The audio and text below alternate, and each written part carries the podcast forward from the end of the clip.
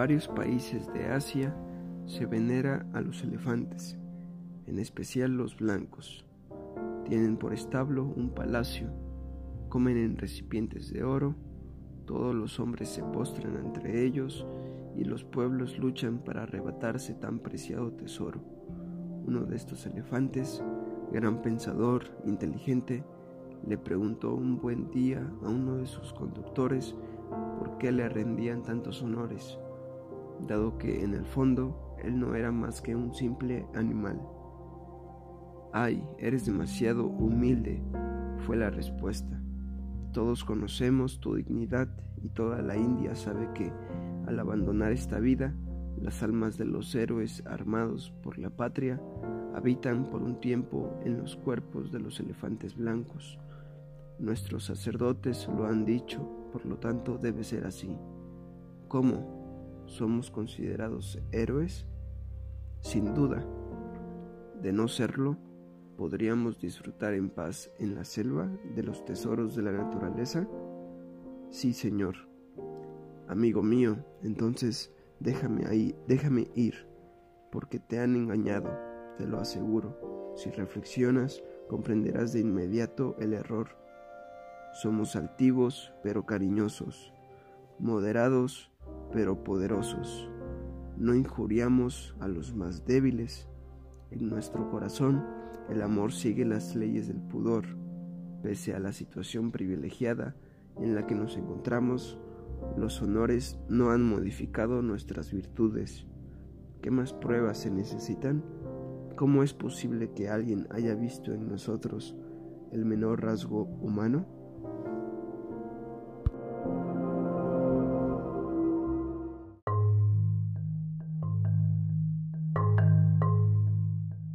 Nos embarcamos en el Mediterráneo.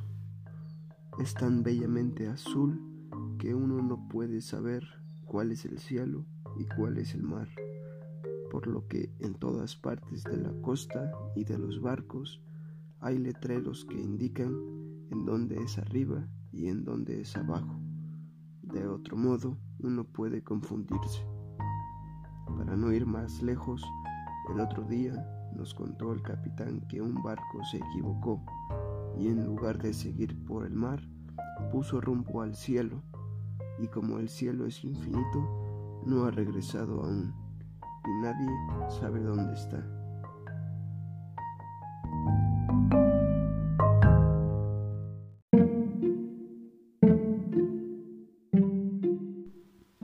Un joven jardinero persa dice a su príncipe, Sálvame, encontré a la muerte esta mañana. Me hizo un gesto de amenaza. Esta noche, por milagro, quisiera estar en Ispahan. El bondadoso príncipe le presta sus caballos. Por la tarde, el príncipe encuentra a la muerte y le pregunta, Esta mañana, ¿por qué hiciste a nuestro jardinero un gesto de amenaza? No fue un gesto de amenaza, le responde, sino un gesto de sorpresa, pues lo veía lejos de Ispahan esta mañana y debo tomarlo esta noche en Ispahan.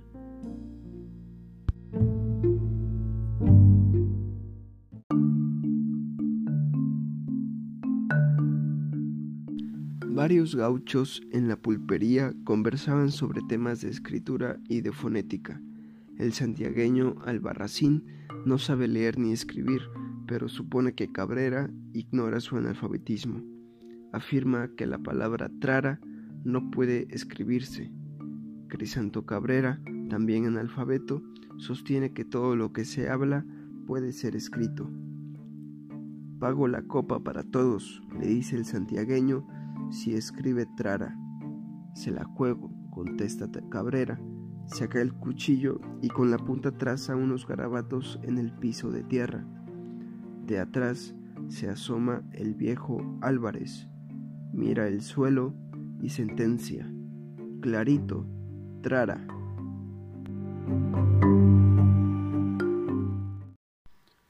A una casa de rosa no te acerques, demasiado que en estragos de una brisa o el rocío inundándola una gota, abatirán su muro amedrantado. Y atar no indentes a la mariposa, ni escalar setos del arrobamiento. Hallar descanso en lo inseguro está en el mismo ser de la alegría.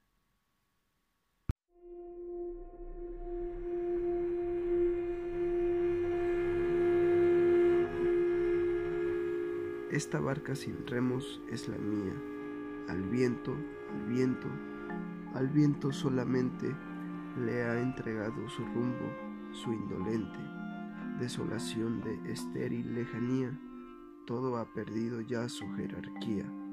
Estoy lleno de nada y bajo el puente tan solo el lodazal, la malviviente, ruina del agua y de su platería. Todos se van o vienen yo me quedo a lo que me dé el perder valor y miedo, al viento, al viento, a lo que el viento quiera, un mar sin honra y sin piratería, excelsitudes de un azul cualquiera y esta barca sin remos que es la mía.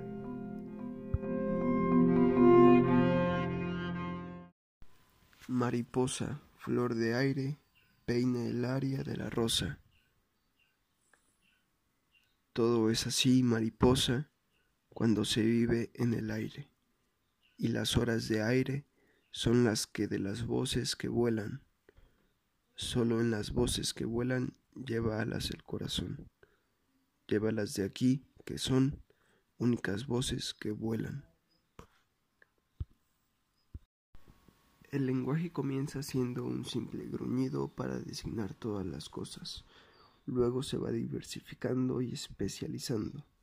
Este proceso se llama enriquecimiento y es alentado por los padres y profesores de lenguas, pero cuando se llega a tener cien o doscientas mil palabras, se encuentra que el ideal consiste en expresarse con diez o veinte. El lenguaje del filósofo es muy reducido, objeto, sujeto, materia, causa, espacio, tiempo, fin y alguna otra cosa más. Si lo apuran mucho, se arregla con una sola palabra, como apeirón o sustancia. Es probable que el ideal de muchos filósofos sea terminal finalmente en el gruñido único y monista.